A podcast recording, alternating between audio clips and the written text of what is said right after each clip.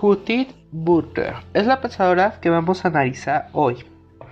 Siempre ha existido el concepto de que el género es lo que nos identifica en el momento de nuestro nacimiento. Que si somos hombres es porque tenemos pene, que somos mujeres por tener vagina, y por los cromosomas que nos conforman. Y pues somos hombres y pues somos mujeres. Primero que nada me gustaría hacer la separación y toca Judith Butler este tema no, no, qué es el género y qué es el sexo o la sexualidad. La sexualidad es lo que nos define desde el momento de nuestro nacimiento. Cuando nosotros nacemos, si tenemos pene, somos hombres y tenemos vagina, somos mujeres. Ese es nuestro sexo. La sociedad lo ha comedido de que el sexo es las relaciones sexuales y no.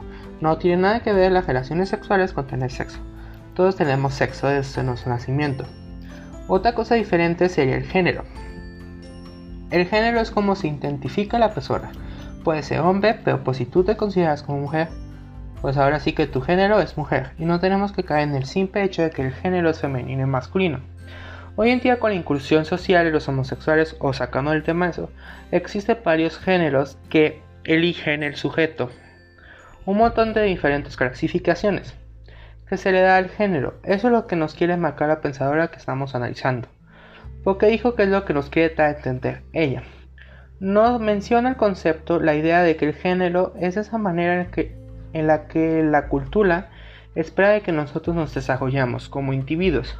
Por ejemplo, siempre se ha visto que la mujer tiene que ser la encajada de los niños, lavar la ropa, cocinar, planchar, limpiar la casa, atender a las criaturas, y el hombre se encarga de traer la comida a la casa, trabajar, el dinero y el capital económico. Estas son como las dos principales, principales clasificaciones que se le da al género en nuestra sociedad. Esas ideas no es lo que conforma el género. Más bien esas ideas son ideas basuras, absurdas, porque no tienen un fundamento que diga que la mujer tiene que estar lavando la ropa, no puede estar trabajando. Tanto como la mujer como el hombre pueden traer el dinero para la casa.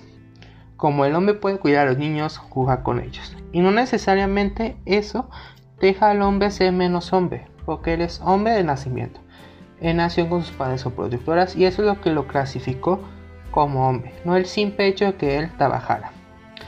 Y en todo resumiendo, todo lo atribuyó en la típica batalla que ha existido en los últimos años. Género versus sexualidad, y lo vamos a resumir en dos conceptos. Primero vamos a ver la diferencia entre género y la sexualidad. La sexualidad es con lo que nacemos, como nos clasifican desde nuestro nacimiento y esto lo determina nuestro órgano reproductor y el género es como el individuo se identifica. Por ejemplo, Juan Javier, él era hombre, pero pues él se identifica como mujer.